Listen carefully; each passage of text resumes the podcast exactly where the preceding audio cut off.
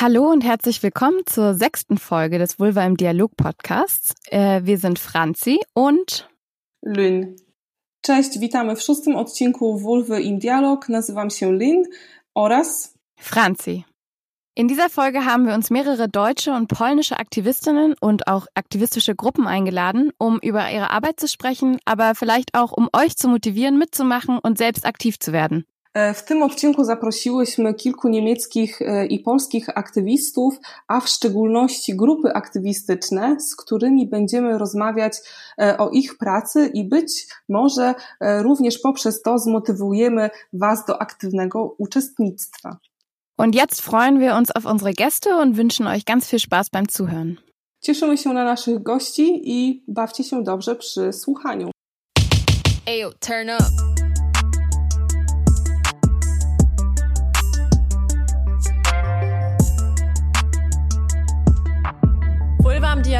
Der Podcast. Als erstes möchte ich euch Sina vom MSV vorstellen. MSV steht für mit Sicherheit verliebt und Sina studiert Psychologie und ist seit 2014 Beachtung Liebe aktiv gewesen, bis Sina dann 2017 nach Berlin zu mit Sicherheit verliebt gegangen ist. Und was Achtung Liebe und auch was mit, der, mit Sicherheit verliebt ist, klären wir sicherlich gleich. Aber jetzt erstmal herzlich willkommen, Sina, in unserem Podcast. Hallo, schön, dass ich dabei sein kann. Schön, dass du dabei bist. Sina, was ist denn ähm, mit Sicherheit verliebt? Mit Sicherheit verliebt ist eine, ähm, ein sexualpädagogisches Projekt ähm, von Medizinstudierenden und anderen Studierenden für ähm, Schulklassen, Willkommensklassen, verschiedene Einrichtungen. Alles im Ansatz von Peer-to-Peer-Education und auf freiwilliger ehrenamtlicher Basis. Und was bedeutet Peer-to-Peer-Education? Vielleicht kennt es jemand nicht. Mhm. Peer-to-Peer bedeutet, dass wir ähm, alle noch relativ jung sind oder jung geblieben und Jugendliche aufklären. Das heißt, ähm, wir denken, dass unsere Lebensrealität nicht so weit entfernt ist von, die, von denen der Jugendlichen ähm, und können dadurch mit denen ganz gut auf Augenhöhe ähm, sprechen und nicht auf so einer ähm, autoritären ExpertInnen-Ebene. Genau, vielleicht kann man gleich dazu sagen, dass wir auch in Schulklassen gehen ohne LehrerInnen. Das heißt, die Jugendlichen können da ganz ähm, offen mit uns über ihre Themen und ähm, Fragen und Schwierigkeiten und Wünsche und Ideen sprechen. Ähm, alles anonym. Und ähm, zu wie viel geht ihr dann in die Schulklassen? Das ähm, ist unterschiedlich. Also ich hatte ja, ähm, du hast mich ja schon vorgestellt, ich hatte ja vorher bei Achtung Liebe in Österreich mitgemacht. Da sind wir zwei bis drei. Ähm, bei Mit Sicherheit verliebt, jetzt in Berlin zum Beispiel, sind wir dann eher drei bis fünf Leute. Also wir versuchen, dass wir so ein bisschen eine Geschlechtermischung mit drin haben. Und wir haben meistens eine Person, die hospitiert. Das ähm, macht man, bevor man die Basisausbildung abgeschlossen hat, dass man einfach mal so ein bisschen zuschaut, ein bisschen mitmacht. Ähm, dann macht man einen Basisworkshop und dann kann man quasi als voll ausgebildetes Mitglied mit in die Klassen kommen. Und wer kann bei euch mitmachen? Letztendlich ähm, fast alle. Also ähm, dadurch, dass wir in einem Studierendenprojekt sind, ist es halt klasse, wenn man noch studiert. Ähm, es gibt auch in verschiedenen ähm, Städten, also insgesamt haben wir 38 äh, verschiedene Lokalgruppen in ganz Deutschland und eben auch in Österreich und der Schweiz. Das heißt, wenn du studierst und Lust hast, ehrenamtlich Sexualaufklärung zu machen in Schulklassen, dann bist du willkommen. Also man braucht nicht Medizin studieren oder wäre das wichtig? Nee, braucht man nicht. Man kriegt ja die Aus Basisausbildung. Letztendlich brauchst du nur ein Interesse für das ähm, Thema. Und es ist auch eigentlich ganz willkommen, wenn das nicht nur Medizinstudierende machen, damit einfach ein bisschen Diversität in, in den Klassen auch mit reinkommt. Und ich habe ja gerade schon gesagt, dass du diese Projekte oder also Projekte, weil in Österreich heißt es ja Achtung Liebe und in Deutschland eben mit Sicherheit verliebt, schon seit 2014 machst. Das ist ja jetzt äh, schon ziemlich lange. Wie lange gibt es denn dieses Projekt überhaupt schon? Also mit Sicherheit verliebt wurde 2001 gegründet. Achtung Liebe Österreich und Schweiz weiß ich tatsächlich gar nicht, ähm, welches da zuerst war. Aber das heißt also schon bald 20 Jahre. Ja, genau. Wow, das ist ja auch einfach eine sehr lange Zeit schon. Wieso machst du denn bei Mit Sicherheit verliebt mit? Oder Achtung, Liebe? Also warum ist dir das Projekt wichtig oder mh, hm, was motiviert dich da mitzumachen? Ich glaube, mir ist besonders wichtig, dass ich finde, dass die sexuelle Bildung in Schulen nicht ausreicht, wie sie im Unterricht ähm, in der normalen Regelschule zum Beispiel unterrichtet wird. Da ist es halt ähm, fast nur Anatomie. Wenn es hochkommt, lernst du vielleicht noch, wie du ein Kondom über eine Banane ziehst, aber dann musst du schon echt einen coolen Lehrer oder eine coole Lehrerin haben über Themen wie verschiedene sexuelle Orientierungen, zum Beispiel Homosexualität, was bedeutet Bi, was bedeutet Pan, verschiedene geschlechtliche Orientierungen ähm, und Geschlechtsidentitäten, zum Beispiel Non-Binary, Genderqueer, Trans, sind alles Themen, die dann meistens zu kurz kommen oder fast immer zu kurz kommen ich finde das ganz ähm, schön, dass wir mit den Jugendlichen so offen reden können, dass wir auch auf die verschiedenen Fragen und Bedürfnisse der Jugendlichen eingehen können, weil es eben keine Schulnote gibt und auch gar nicht diesen Druck, den du normalerweise vielleicht in, einer, in einem normalen Unterrichtsfach auch hättest. Genau, und ich persönlich finde es auch super wichtig, ähm, verschiedene Stigma abzubauen. Also zum Beispiel, was bedeutet das, wenn Mensch HIV hat? Was bedeutet das, wenn äh, jemand pädophil ist? Muss ich Angst haben, dass ich schwul bin, wenn ich mal einen Jungen geküsst habe und selber ein Junge bin? Also letztendlich gibt's da so viele Themen, die du besprechen kannst und das ist in jeder Klasse unterschiedlich, nicht nur von der einen Schule zur anderen oder von der einen Klasse, Klassenstufe zur anderen Klassenstufe, sondern tatsächlich ist die A-Klasse manchmal reden die nur über Schwangerschaft und was es bedeutet zu heiraten und ähm, Babys zu haben und die andere Klasse bringt dir eine Geschlechtskrankheit oder den anderen einen oder anderen Pornofilm raus. Also das ist irgendwie macht's jedes Mal Spaß, weil du nie weißt, was die Klasse mit, so mit sich bringt. Genau. Deswegen mache ich das auch schon so lange und es wird nicht langweilig. Und wie läuft so ein Schulbesuch ab? Also erstmal vielleicht in welche, welche Altersklassen oder welche Schulklassen geht ihr denn? Also da kann ich jetzt nur von mit Sicherheit verliebt in Berlin reden. Ähm, das machen wir alle so ein bisschen unterschiedlich in den Lokalgruppen. Wir in Berlin gehen so ab der sechsten Klasse meistens. Das ist Berlin noch Grundschule ähm, bis hoch, also bis ganz nach oben. Wir waren auch schon in der elften ähm, Klasse. Das kommt so drauf an, welche Schulen und welche LehrerInnen uns anfragen. Also es läuft meistens so, dass die LehrerInnen oder Schulen uns anfragen, dass wir jetzt gar nicht explizit Werbung machen müssen, weil wir doch so viele Anfragen bekommen. Und wir kommen dann in eine Klasse rein. Ähm, die Eltern ähm, bekommen schon einen Elternbrief vorher oder die Erziehungsberechtigten und wissen schon, dass wir kommen werden. Wir machen immer ein Sex-ABC, nennen wir das. Wir schreiben Liebe, Sex und Beziehung an die Tafel und lassen die Jugendlichen einfach mal ganz viele Wörter dazu schreiben, ähm, was ihnen zu den Begriffen so einfällt. Ähm, da bekommt man dann guten Überblick, in welche Richtung es gehen soll. Und der Workshop mit einer Klasse geht ungefähr so vier, fünf Stunden. Also ähm, schon einen ganzen Schultag. Sexualaufklärung ist ja ein fächerübergreifendes Fach. Das heißt, jedes Schulfach muss auch sein, muss auch seine, ähm, seine Stunde dafür hergeben. Genau. Und dann teilen wir die Klasse ab irgendeinem Zeitpunkt meistens nochmal auf, entweder in verschiedene Themen, Kleingruppen oder nach Geschlechtern. Das ist dann meistens nur Mädchen und Jungs. Da gibt's dann auch so ein Spiel wie, ich frage mal das andere Geschlecht, ähm, Sachen, die ich vielleicht schon mal immer wissen wollte ja, wir versuchen, dass die, dass die ähm, Jugendlichen einfach auch ziemlich viel mitbestimmen von den Themen, die wir behandeln. Aber klar, so Fächer wie Verhütungsmittel und ähm, Anatomie, ne, ist so eine Grundbasis, dass du das vielleicht weißt. Ähm, sexuelle Orientierung, wie gesagt, so LGBTQIA-Themen kommen immer drin vor. Und wenn ich jetzt mitmachen wollte, ähm, du hast ja gesagt, es gibt einen Basisworkshop. Das heißt, eigentlich brauche ich nur ein Interesse und nicht unbedingt Vorkenntnisse. Genau, das reicht vollkommen. Dann lernst du ja auch die anderen ähm, kennen und ähm, die sind ja dann zum Teil auch schon erfahrener. Das heißt, die bringen das, die Fachkenntnisse dann zum Teil mit. Du musst nur Bock drauf haben. Und ähm, wenn du dir am Anfang noch nicht sicher bist, ob du dich traust, in eine, in eine Klasse zu gehen, dann ist das auch kein Problem. Dann ähm, kommst du einfach mal zu AG-Abenden. Die sind alle bei uns in Berlin zumindest alle zwei Wochen. Da haben wir immer verschiedene Themenschwerpunkte. und lernst die Leute erstmal kennen, bildest dich erstmal ein bisschen weiter und dann gehst du in eine Klasse, wenn du dich ready dafür fühlst. Und ähm, wenn ich zu so einem AG-Abend komme oder gehe, wie viele Leute erwarten mich denn dann?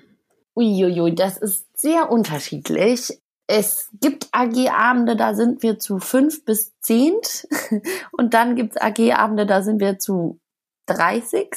Ich glaube, das kommt bei uns immer drauf an, wie sehr das ähm, die Leute, die in der AG mitmachen, interessiert. Wir hatten jetzt zum Beispiel letzte Woche Kate aus Tansania zu Besuch. Also dadurch, dass es gerade alles online bei uns ist, war das ganz cool, weil da konnten wir uns direkt nach Tansania oder mit Tansania vernetzen. Und die hat uns erzählt, wie sie Sexualaufklärung in ähm, einer Klasse ähm, dort macht. Das war dann total interessant und da waren dann doch sehr viele Leute dabei. Andere Themenschwerpunkte sind dann manchmal doch nicht so interessant. Dann kommen da vielleicht nur so fünf bis zehn Leute oder wenn Prüfungszeit ist, ist meistens weniger los. Aber wir versuchen schon, dass sich auch alle wohlfühlen und alle willkommen fühlen und gehört bei uns in der AG. Und wo findet dieses AG-Treffen statt? Jetzt gerade online. also am besten, wenn man mitmachen möchte, meldet man sich direkt bei der Lokalgruppe. Also man kann auf die Homepage von der bvmd.de gehen. Das ist die ähm, Bundesvertretung äh, Medizinstudierender Deutschland. Und ähm, da kann man unter Projekte ähm, die verschiedenen, also mit Sicherheit Projekte, mit Sicherheit verliebt, Lokalgruppen finden und dann ist die E-Mail-Adresse immer die Stadt der Lokalgruppe, also zum Beispiel Berlin at sicher-verliebt.de und dann einfach hinschreiben, mal nachfragen. Bei uns bekommst du dann einen Link zugesandt und ansonsten findet es bei uns immer in, einem, in also in der Gegend von der Charité Campus Mitte statt, in Berlin zum Beispiel. Und die Basisworkshops, ähm, wie finden die statt? Auch irgendwie wöchentlich oder wie ist das organisiert? Ähm, die Basisworkshops ähm, sind von den Lokalgruppen selbst ähm, organisiert. Also wir versuchen in Berlin mindestens einen pro Jahr zu machen. Ähm, man kann aber auch einfach in eine andere Stadt fahren zum Basisworkshop. Es gibt auch einen trinationalen Workshop zwischen Schweiz, Österreich und Deutschland. Der findet einmal im Jahr statt. Da findet meistens auch ein Basisworkshop statt. Und die sind dann, je nachdem, wie motiviert die Lokalgruppen sind. Also ich glaube, letztes Semester gab es einen Basisworkshop, bei dem auch andere Städte mitmachen durften oder konnten. Dieses Semester gibt es jetzt in zwei Wochen den ersten Basisworkshop, der online stattfindet. Und wenn ich mitmache, wie oft ähm, wird dann ungefähr von mir erwartet, vielleicht auch, wie oft ich in eine Schulklasse gehe pro Semester? Unterschiedlich. Also erwarten tun wir letztendlich gar nichts. Ähm, gewöhnlich geht man schon einmal pro Semester mit in eine Schulklasse, würde ich sagen. Wir haben ungefähr zwei Schulbesuche pro Woche in Berlin, also schon relativ viel. Aber ich würde mal sagen, die Leute, die die meisten Schulbesuche machen, gehen so fünfmal im Semester in eine Schulklasse. Die, die die wenigsten machen, waren keinmal. Aber so einmal ist, glaube ich, Durchschnitt. Dann danke ich dir für das Gespräch. Ähm, falls du noch was anmerken möchtest, wäre jetzt dafür noch Raum. Ähm, anmerken möchte ich, glaube ich, noch, dass es auf jeden Fall mega viel Spaß macht und eine mega wichtige Sache ist. Alle, die Lust haben, irgendwie über das Thema Sexualität zu reden, können ja einfach mal vorbeischauen. Ähm, ich möchte auch ein bisschen Werbung machen, dass das nicht nur ähm, heteronormative Medizinstudierende sind, die sich melden. Ähm, die Diversität, glaube ich, bringt zum Teil auch nochmal neue Ansichten mit rein. Das heißt, auch Menschen mit einem anderen Religionshintergrund oder einer anderen Hautfarbe als die Mehrheit in Deutschland können sich gerne angesprochen fühlen. Da würde ich mich sehr freuen und ich glaube auch sehr viele andere Lokalgruppen. Und keine Angst haben, ihr werdet hier aufge aufgenommen und aufgehoben und es macht einfach richtig viel Bock. Das kann ich auf jeden Fall bestätigen. Und jetzt wünsche ich dir aber einen total schönen Abend noch und bedanke mich ganz, ganz doll für das Gespräch. Tschüss. Tschüss. Meine zweite Gesprächspartnerin ist Alessandra von Via Sorority und Alessandra studiert an der Europa-Universität Viadrina internationale Betriebswirtschaftslehre im vierten Semester und ist eben bei Via Sorority aktiv und hiermit möchte ich Sie herzlich begrüßen. Hallo Alessandra. Hallo, danke schön. Voll schön, dass du mit äh, mitmachst und dabei bist. Und weil ich jetzt schon äh, Via Sorority genannt habe, wäre vielleicht gleich die erste Frage, was ist denn Via Sorority? Erstmal auch vielen Dank ne, für die Möglichkeit, dass wir hier dabei sein dürfen. Und ja, Via Sorority ist ein Zusammenschluss von jungen Menschen, die sich in Frankfurt oder getroffen haben und ähm, die halt vor allem auch in der Universität, in der Viatrina, da äh, über Diskriminierung und sexuelle Belästigung, Nötigung aufklären möchten und ähm, Safe Spaces bieten möchten, ihre Erfahrungen austauschen wollen. Seit wann gibt es denn Via Sorority? Wir haben uns gegründet im, genau, im Juli 2019, im Sommer.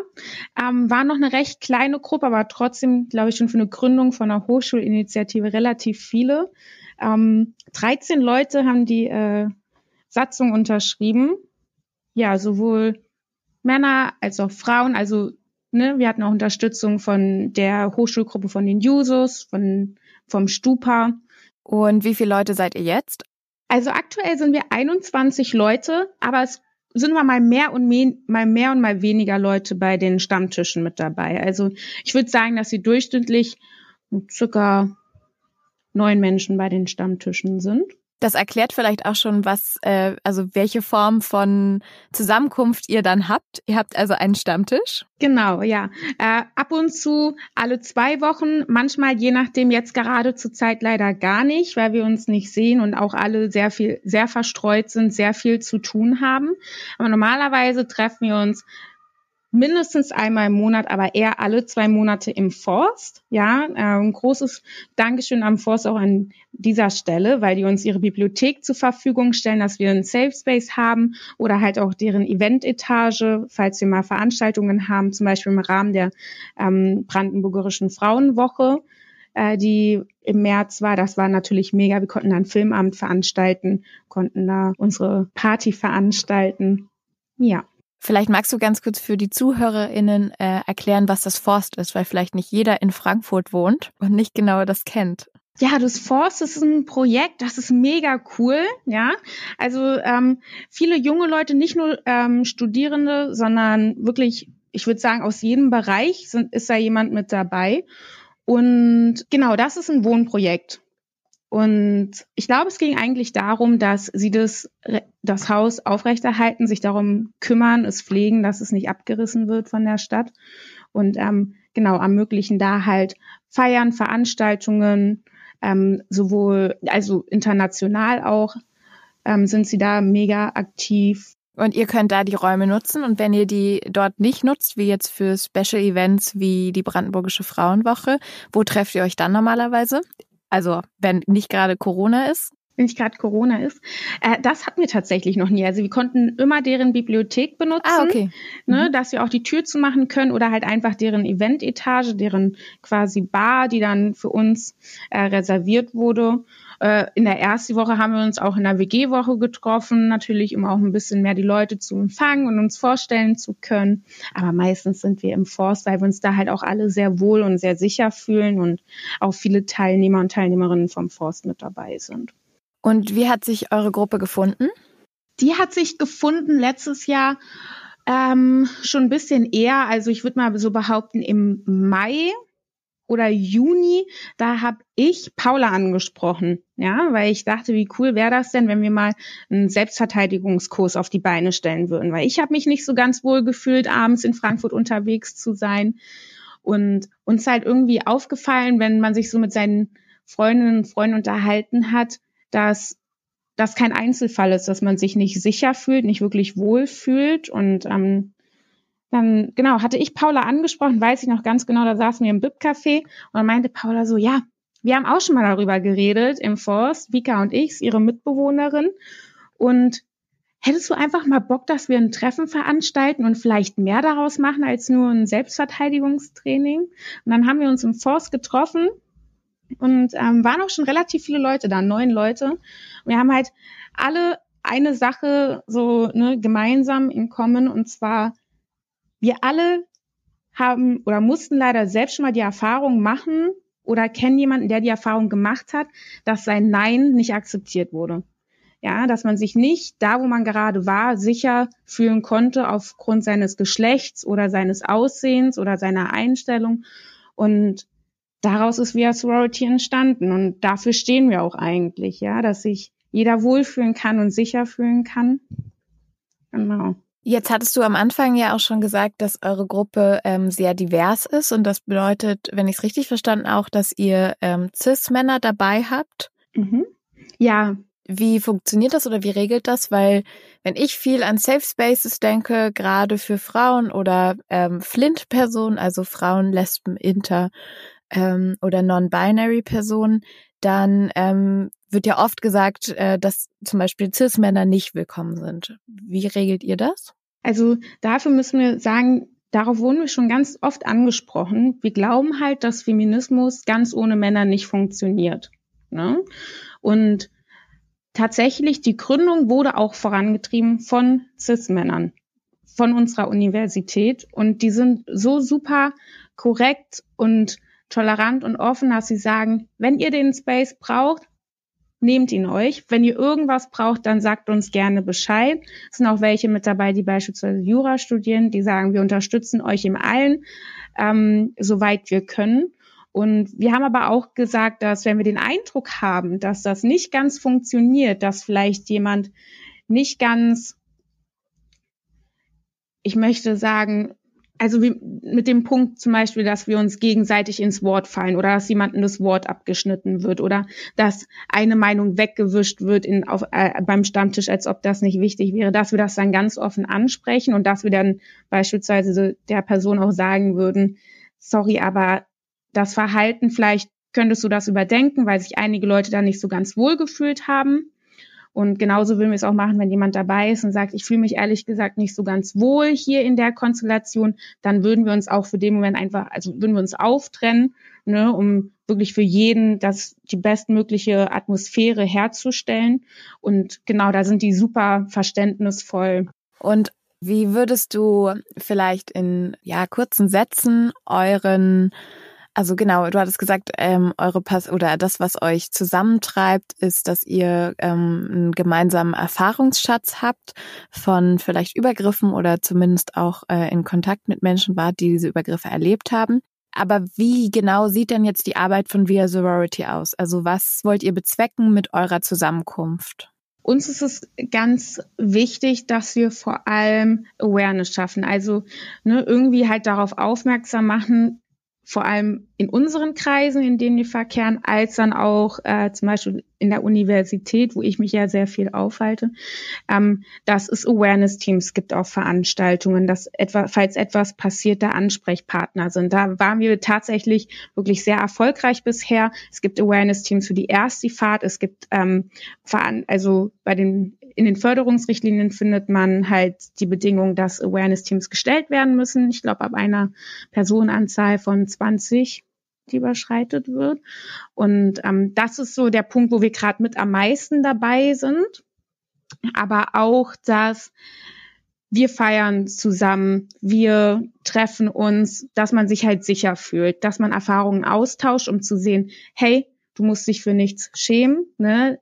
Nein zu sagen ist ein gutes Recht und dass wir vielleicht auch Probleme ansprechen können, wenn jemand sagt, hey, ich weiß irgendwie jetzt nicht so ganz, wie ich gerade mit der Situation umgehen kann, dass wir diesbezüglich aufklären können. Aber dass wir natürlich auch aufklären können, wenn ganz blöd, aber äh, auf der ersten Veranstaltung letztes Jahr gab es äh, wohl paar Leute, die es recht witzig fanden, dass es paar Belästigungen gab, dass wir die, uns dem Ganzen dann auch stellen können und sagen können, bis hierhin und nicht weiter, weil das ist nicht tolerierbar. Das ist nicht okay. Und eure Arbeit ist aber jetzt vor allem im ähm, Hochschulkontext, oder? Ja, also wir haben äh, Teilnehmerinnen, die nicht bei uns an der Uni sind und die stellen quasi die Verbindung zu der Stadt Frankfurt oder her, auch über das Forst.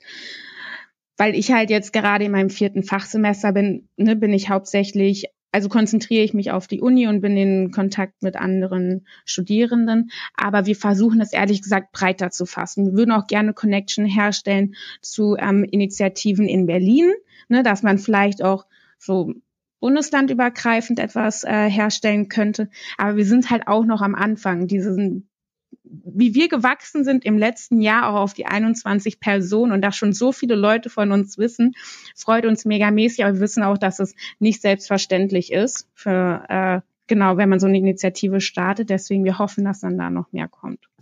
Und ähm, eure Stammtische, weil ich öfter schon mal, also euch also ich beobachte euch schon seit einer Weile und äh, weiß, dass es ja auch immer mal wieder Veranstaltungen zu einzelnen Themen gab. Wie funktioniert das dann? Ist es jemand von euch, ähm, der die sich auf ein bestimmtes Thema vorbereitet oder ladet ihr auch äh, ExpertInnen ein oder wie funktioniert das? Wir versuchen immer ganz gern, dass wenn jemand ein Thema hat, wo, wo, also was ihn sehr interessiert, dass ähm, sie dann quasi auch ein bisschen was vorbereiten und darüber sprechen. Also wir hatten ganz toll, da war jemand auf dem Seminar ähm, bezüglich sexuelle Belästigung am Arbeitsplatz und dass sie dann das, was sie da gelernt hat, mit uns geteilt hat, war natürlich megamäßig. Ne? Und genauso versuchen wir das zu machen, dass wir so sagen, jo, wenn ihr Themen habt, wenn es etwas gibt, was euch interessiert, ihr müsst das nicht alleine arbeiten. Ist ja cool, wenn ihr uns eine kleine Einführung geben könnt, aber wir können auch einfach zusammen darüber reden und uns weiterbilden. Wir hatten auch ab und zu äh, genau einfach spontan Leute mit dabei. Super cool, da war ein Herr mit dabei, der hat an der, hat an der Uni gearbeitet, meinte er, ne, da gab es noch gar keine Initiativen also ewig lang her. Und der beschäftigt sich aber auch sehr viel mit Feminismus und Diversity in Frankfurt oder. Und es war auch megamäßig dann von ihm mal einen Input zu hören. Deswegen laden wir auch super gern Leute ein, wenn sie Interesse haben. Und wenn man jetzt Lust hat, bei euch mitzumachen, wie erreicht man euch denn aktuell? Ähm, wie kann man bei euch aktiv werden? Ich sage immer, schreib uns liebend gern auf ähm, Instagram, ja, weil da sind wir mit am aktivsten. Ähm, aber wir haben an sich eine WhatsApp-Gruppe, wo jeder herzlich willkommen ist. Ne? Da ist dann auch erstmal nichts Verpflichtendes, aber da wird man dann regelmäßig informiert, wann ist das nächste Treffen. Bei den Selbstverteidigungstrainings haben wir dann auch gesagt, das sind die und die Daten, würden auch übrigens sehr gern, jetzt Corona kam uns leider dazwischen, aber dann nochmal im nächsten Semester ein Selbstverteidigungstraining anbieten und da kommen dann alle weiteren Infos. Wir haben aber auch eine kleine Gruppe ähm, und die nennt sich Orga-Gruppe. Das waren dann die Leute, die im letzten Semester sich bereit erklärt haben, die Party zu schmeißen, die Demo zu organisieren, die es in Frankfurt oder gab zum Weltfrauentag am 8. März und genau. Was sind eure Ziele für die Zukunft? Auf jeden Fall Awareness, Awareness, Awareness. Also wir wollen, dass sich Leute sicher fühlen. Wir wollen, dass ähm, Belästigung kein Tabuthema ist, ja, sondern wir wollen, dass Leute darüber reden können, dass sie ihre Traumata verarbeiten können und wäre natürlich mega mäßig, ne, wenn man sagt, man trifft sich in Frankfurt oder alle gehen zusammen ihren Weg und gehen feiern und jeder fühlt sich wohl und sicher genauso wie er ist, wie es sein sollte. Ähm, und ich weiß, das ist immer so ein Ziel, ne? das, äh, das klingt sehr groß, aber ich glaube, dass wir auf dem besten Weg sind und für jetzt arbeiten wir weiter daran, äh, Awareness zu schaffen, unsere Awareness-Teams zu unterstützen in der Universität und auch weiter coole Veranstaltungen zu organisieren. Schön, das freut mich auf jeden Fall sehr. Ich bin sehr gespannt, äh, noch mehr von euch in der Zukunft auch zu hören. Wir werden auf jeden Fall euren Instagram als auch äh, vielleicht Facebook und äh, sowieso eure Kontaktdaten ähm, findet ihr auf unserer Website, aber wir werden es auch nochmal in den Show Notes verlinken. Und dann danke ich dir, Alessandra, ganz herzlich für das Gespräch. Es hat sehr viel Spaß gemacht und wünsche euch natürlich alles Gute für die Zukunft. Dankeschön. Vulva im Dialog ist ein Projekt von Anna und Franzi ähm, des gemeinnützigen Vereins Doppelstadt Kultur aus Frankfurt-Oder. Wir werden gefördert vom Bundesministerium für Familie, Senioren, Frauen, Jugend im Rahmen des Bundesprogramms Demokratie leben und aus Mitteln des Ministeriums für Soziales, Gesellschaft, Integration und Verbraucherschutz. Aber auch nochmal an dieser Stelle ein ganz großes Dankeschön an alle SpenderInnen unserer Crowdfunding-Kampagne bei Startnext. Die technische Produktion des Podcasts macht Lotte von Sextapes Podcast für uns.